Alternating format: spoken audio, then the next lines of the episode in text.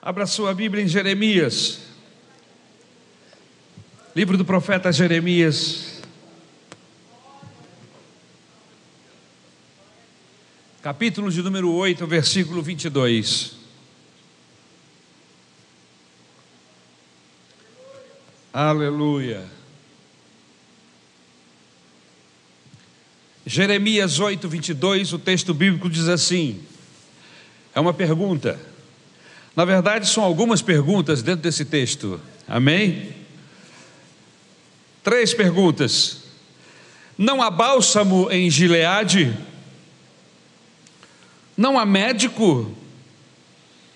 Por que será então que não há sinal de cura para a ferida do meu povo? Vou repetir. Não há bálsamo em Gileade? Não há médico?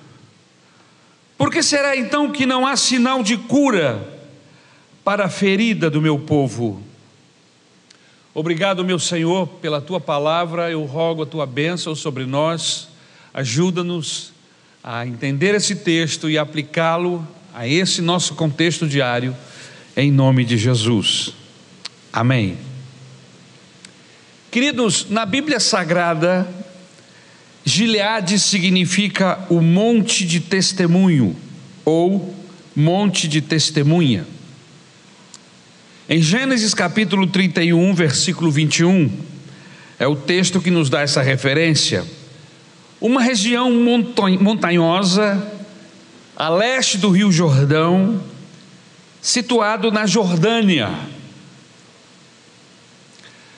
O texto fala de bálsamo, e como eu falei, são três perguntas.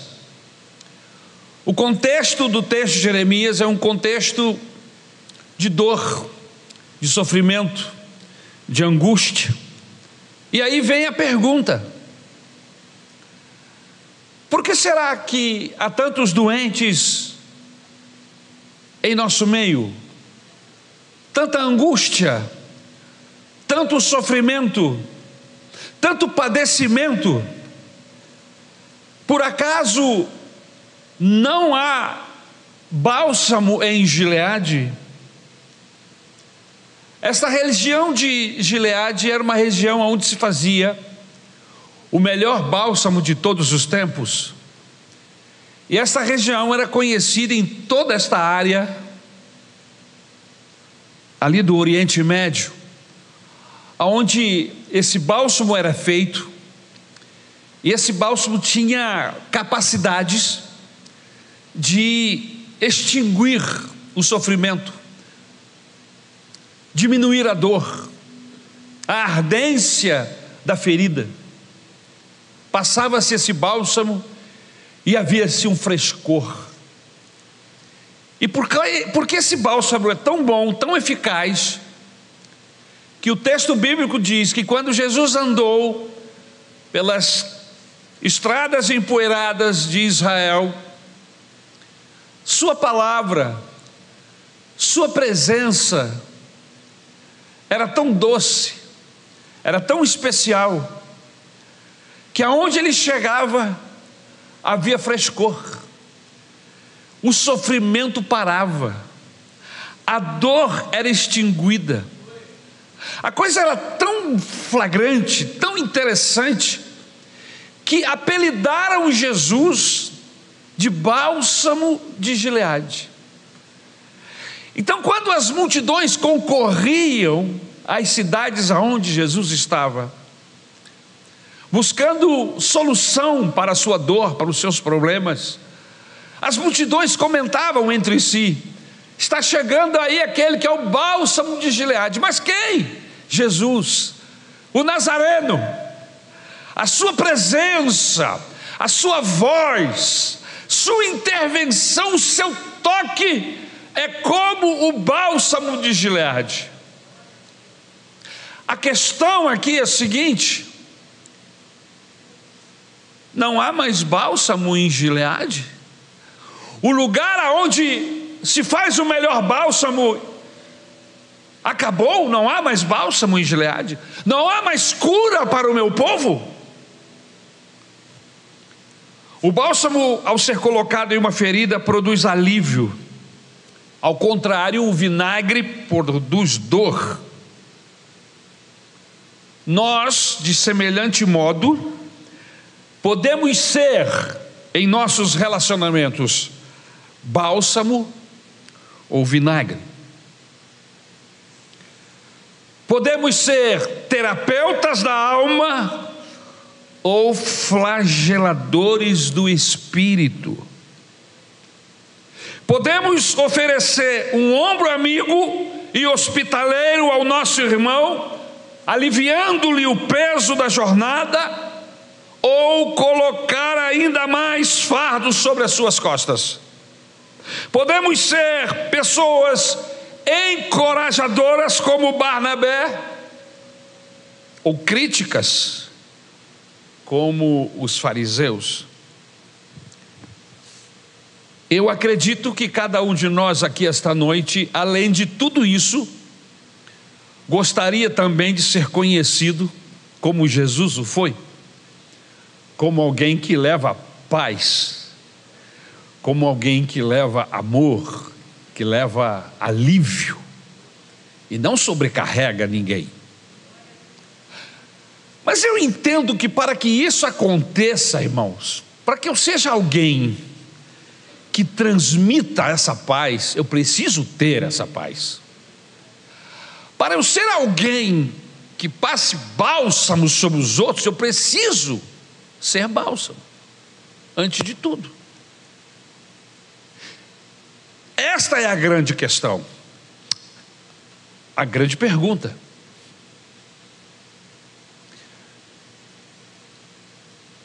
Deus continua da mesma forma querendo se manifestar através da sua igreja.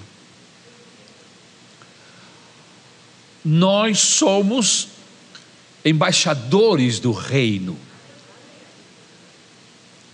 Nós somos os braços de Deus, as mãos do Senhor. Quando você instância, possivelmente Deus possa me usar para que você se sinta abraçado por Ele.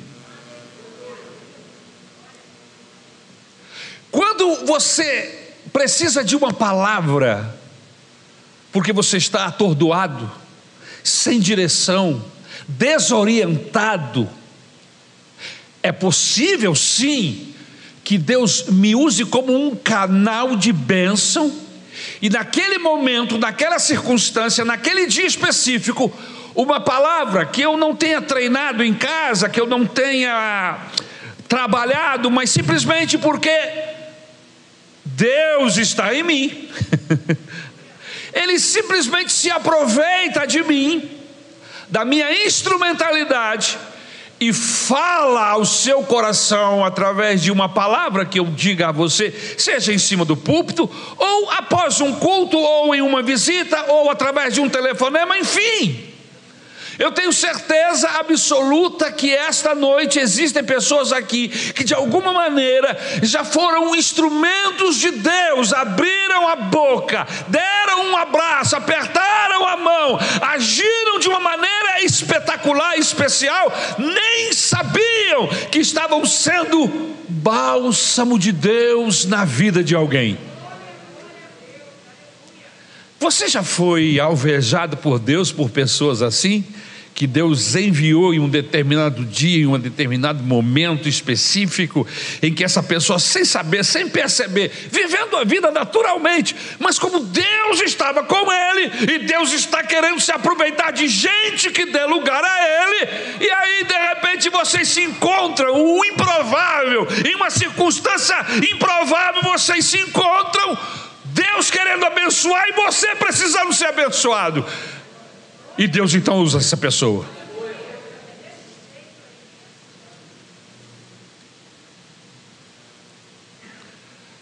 Eu vou fazer a pergunta do texto.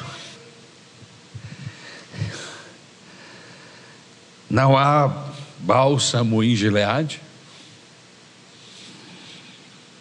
Não há médicos? E se há? Por que será então que não há sinal de cura para a ferida do meu povo?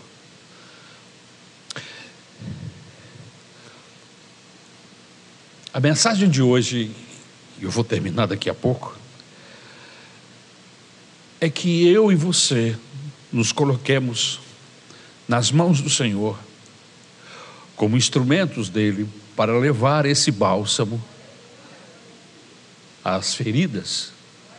Não somos nós, nós não somos o bálsamo, nós somos apenas aquele que leva o bálsamo. O bálsamo é Jesus.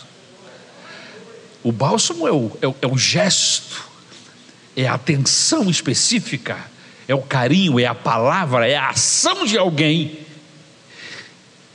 que Deus está usando para se manifestar a essa pessoa especificamente, que naquele dia, naquela hora está ardendo, ardendo com uma ferida exposta, com a alma exposta, o coração angustiado. Deus quer usar você nesse sentido. Esse é grande, um dos grandes alvos da igreja. A manifestação de Deus através da igreja. A igreja é chamada e conhecida no texto bíblico como a embaixada de Deus na terra, o lugar da cura. Mas infelizmente, às vezes, essa igreja, porque a igreja é formada de pessoas, tá? não são formadas de anjos, são pessoas. Pessoas que a princípio tiveram uma experiência com Deus, tiveram um encontro com Deus, foram transformados pelo poder do Evangelho, e essa transformação ela não parou, ela é contínua, até sermos parecidos com Jesus, e, e, esse é o grande alvo do Evangelho: é, é ir me transformando, me transformando, até que eu me pareça com Jesus, e essa é a grande guerra da minha vida. Se por um lado eu, eu quero me parecer com Jesus, há um outro Ari, bandido aqui dentro, que quer me descaracterizar, que quer hum, que eu não pareça com Jesus, e eu preciso crucificar esse Ari bandido e uma vez crucificado, amarrado, dá vazão ao Espírito de Deus, para que eu não seja vinagre na vida de ninguém. Você foi vinagre na vida de alguém hoje? É triste, meus irmãos, ver pessoas que parecem ser um barril de vinagre, estão sempre azedas, destilando pessimismo em todas as suas palavras. Parece que tomou um chá de boldo, sabe que boldo, irmão? Boldo é uma desgraça. Diz que é muito bom, mas é ruim. Diz que resolve, mas nesse caso aqui eu quero só frisar a cara da pessoa que toma o chá de boldo. Eu nunca vi ninguém tomando chá de boldo rindo. Nunca vi, que delícia. Ah, que maravilha! Cloc, cloc, cloc. Não. Geralmente se toma um chá de bodo com aquela cara de amargura. Existem pessoas que parecem que vivem, que se banham. Nadam no boldo.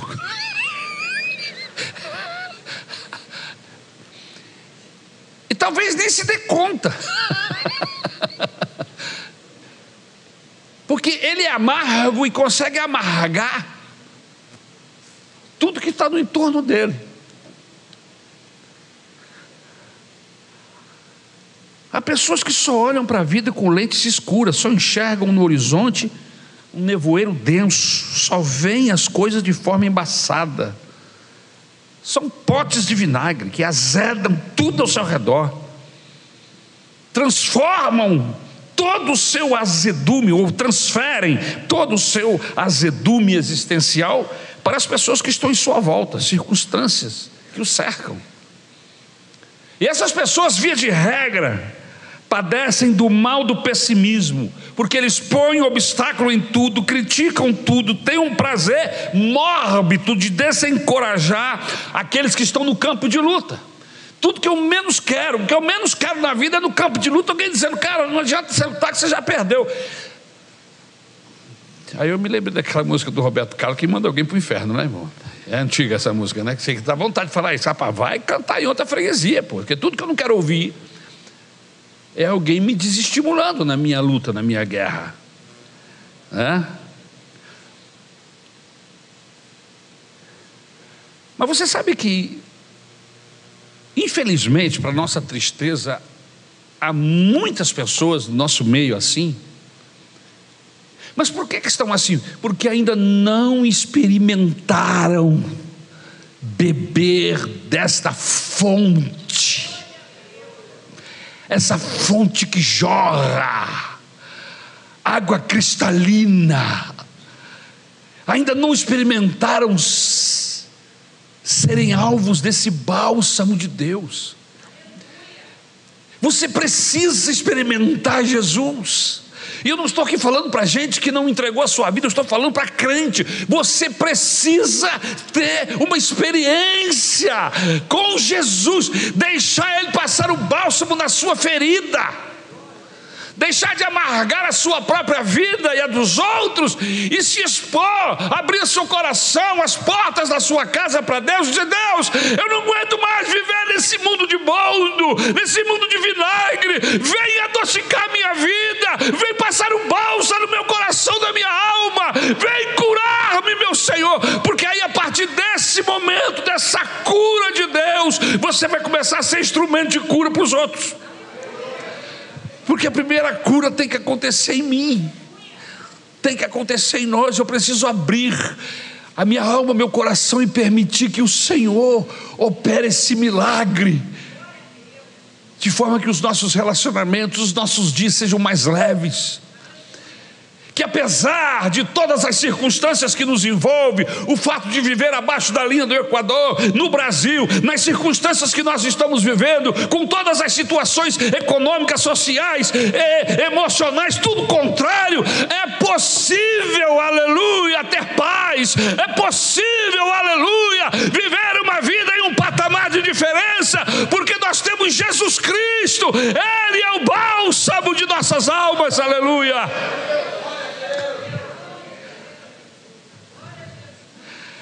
E aí, uma vez que a gente tem Jesus com a gente, e que o nosso coração tem bálsamo, nos curando o tempo todo, nós podemos tomar uma atitude de não permitir que essas pessoas que são amargas interfiram na nossa caminhada.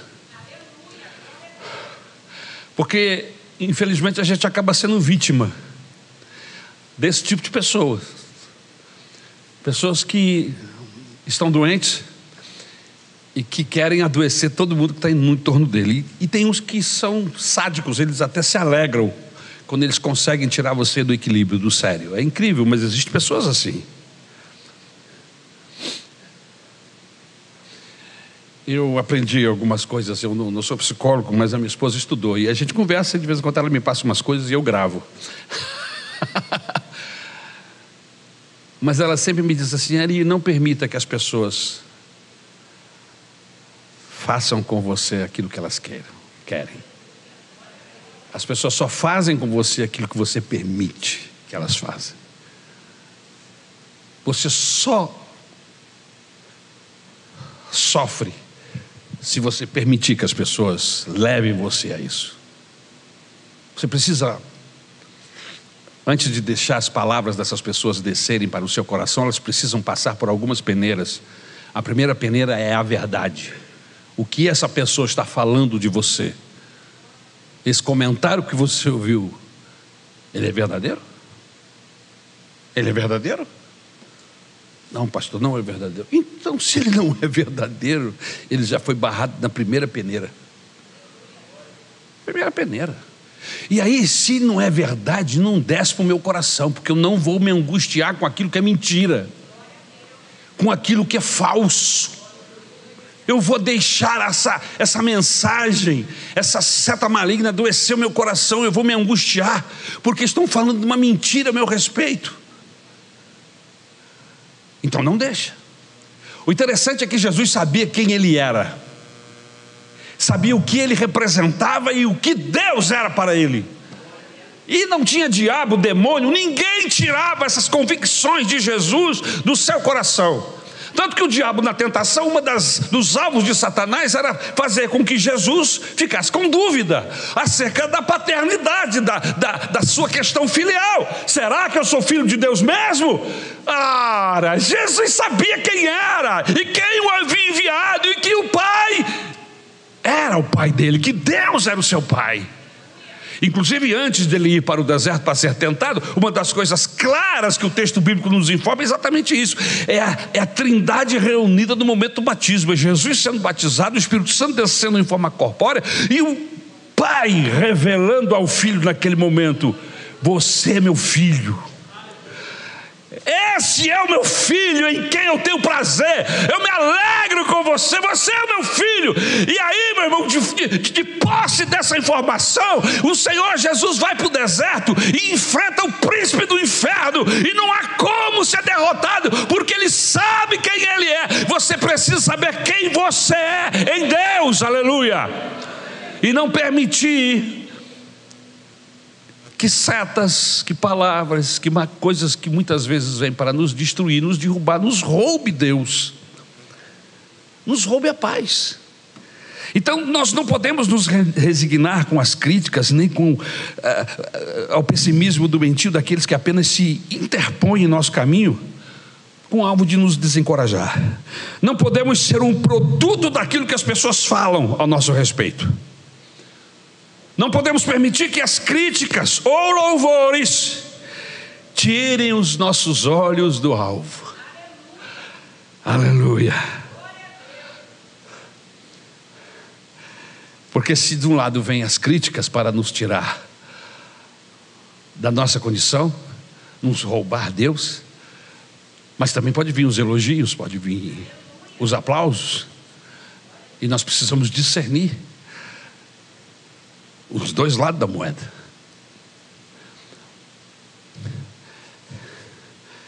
Me lembro do texto do apóstolo Paulo entrando na cidade de Éfeso, se eu não estou enganado, e uma moça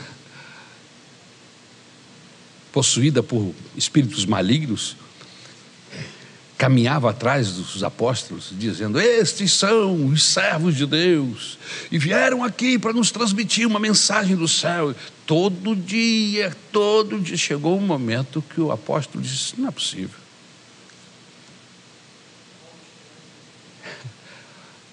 Era elogio. Eles eram servos de Deus. Mas a forma como estava falando, que era para eles ficarem se sentindo maiores, grandes, e quem sabe caísse no pecado da arrogância. Né?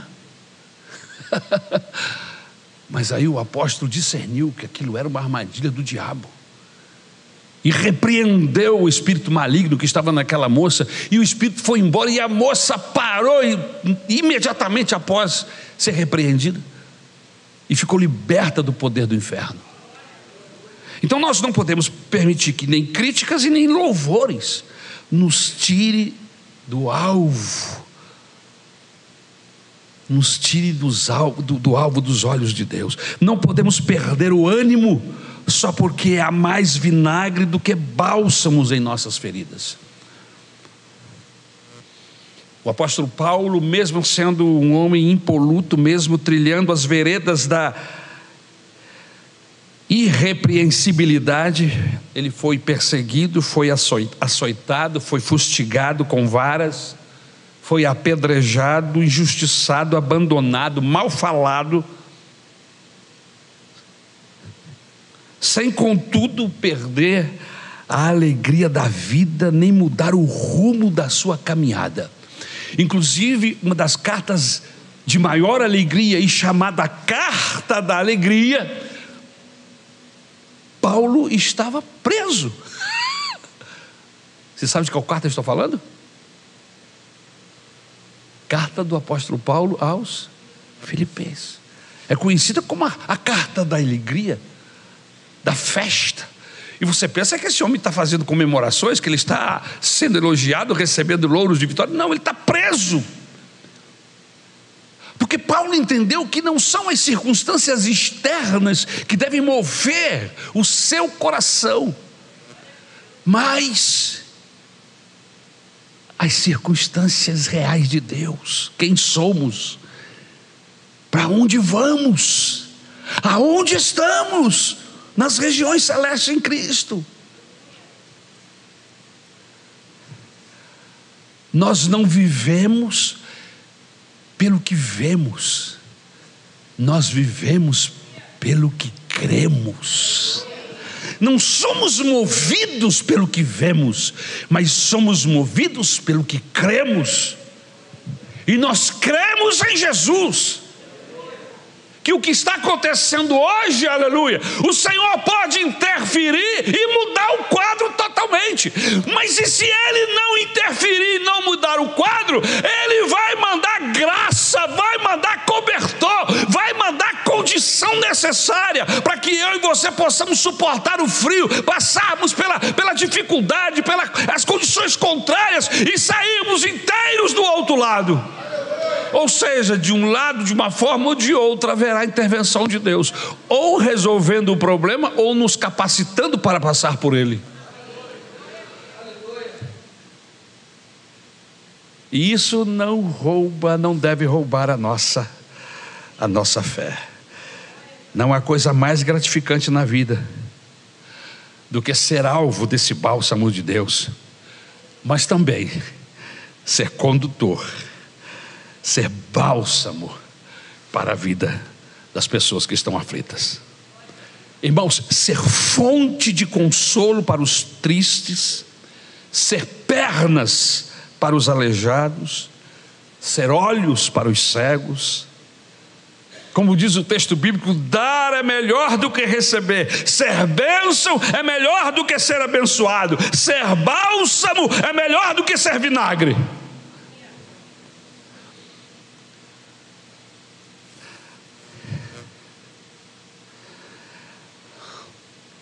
Por isso, a pergunta continua: não há bálsamo em Gileade? não há médicos? Acabaram-se os médicos? Então por que o povo continua com dor? Talvez esteja faltando pessoas que se coloquem nas mãos do Senhor, para que Ele use como instrumentos para levar bálsamo, como médico para levar cura no nome de Jesus. Nossa família precisa ser melhor pelo simples fato de estarmos presentes. Se a nossa família, se você está presente em algum lugar, não importa, precisa ser melhor pelo simples fato de você estar ali naquele lugar. Você é um representante de Deus. Você é o instrumento que vai jorrar bálsamo ou vinagre. Espero em Deus que jorre bálsamo. Nossa igreja precisa ser mais amorosa, mais acolhedora, mais simpática, mais cheia de consolação do Espírito, pela simples razão de fazermos parte dela. Porque você faz parte da igreja, a igreja não traz problema, a igreja traz solução porque o cabeça da igreja é o Senhor Jesus Cristo. Então nós precisamos ser uma fonte, uma fonte no ermo, um oásis no deserto, um canal de bálsamo, de consolação, aleluia, de vida para as pessoas que estão ao nosso redor. E se você prestar atenção, de repente, essa pessoa ao redor que eu estou falando está muito próximo. Quem sabe seja a sua esposa, quem sabe seja o seu marido, que está num processo depressivo, com uma depressão e você não notou. Porque nem sempre a depressão se caracteriza por um indivíduo que se larga e começa a dormir e não quer mais se levantar. Essa é uma característica também, mas não é a única. Existem pessoas que estão indo trabalhar todos os dias, que estão desenvolvendo suas tarefas normalmente, indo e vindo, e que estão depressivos. E é preciso que alguém nessa casa, uma mãe, um pai, note que esse seu filho está num estado tão difícil que está até querendo se suicidar e você não sabe. Nós sabemos de casos de pessoas que buscaram suicídio e se mataram dentro de uma casa e a família não percebeu. Só percebeu porque abriu a porta e ele estava lá enforcado. Ou porque ele se jogou. E ninguém, mas ele estava tão bem, ele estava aqui, ele estava fazendo tudo eh, normalmente. Mas ele estava em uma guerra e não teve ninguém para perceber a sua dor. Quem sabe existe um filho e uma filha sua, que talvez você não tenha notado, mas está cortando os braços, estão se ferindo. Isso é dor na alma, isso é angústia. E o inimigo se aproveita disso. E essa pessoa só anda de roupas com mangas compridas, porque ela não quer mostrar a barriga cortada, os braços cortados com navalha, as coxas são áreas que estão cobertas, são seus filhos. E às vezes nós estamos tão preocupados com, com coisas menores, porque tudo se torna menor, pequeno, diante de uma dor de um filho, de uma filha, de um esposo, de uma esposa, de um pai, de uma mãe. Nós precisamos, no nome de Jesus, estarmos tão plugados com Deus, que a gente sinta a dor da pessoa, que a gente perceba, e que Deus possa nos usar como canal de bênção para começar dentro da nossa própria casa.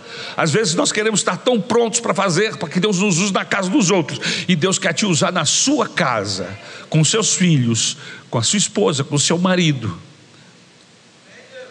sendo suave, sendo meigo, sendo Jesus. O que mais me encanta em Jesus é que ele, ele nunca resistiu a pecadores, aquelas pessoas que estavam mais presas ao poder das trevas. Jesus as tratou com mais carinho, com mais amor, com mais atenção, interferiu de forma poderosa e essas pessoas mudaram suas vidas para sempre. Lembro daquela mulher que estava perto de ser apedrejada, ia morrer, apedrejada, por causa de um pecado, de adultério. E Jesus chegou e não a desrespeitou, não a xingou, apenas percebeu o que estava acontecendo e fez uma pergunta para aqueles que estavam ali acusando aquela mulher. O primeiro que nunca pecou, lance a primeira pedra. E a Bíblia diz que cada um foi deixando a sua pedra, do menor ao maior, havia crianças ali, com a pedra na mão. E quando ele ficou com aquela mulher sozinha, ele não disse sua vagabunda, sua miserável, sua adúltera. Ele disse: mulher, vai e não peques mais. Vai. Irmãos, nós precisamos aprender de Jesus. Jesus diz assim: aprendam de mim, que sou manso e humilde de coração.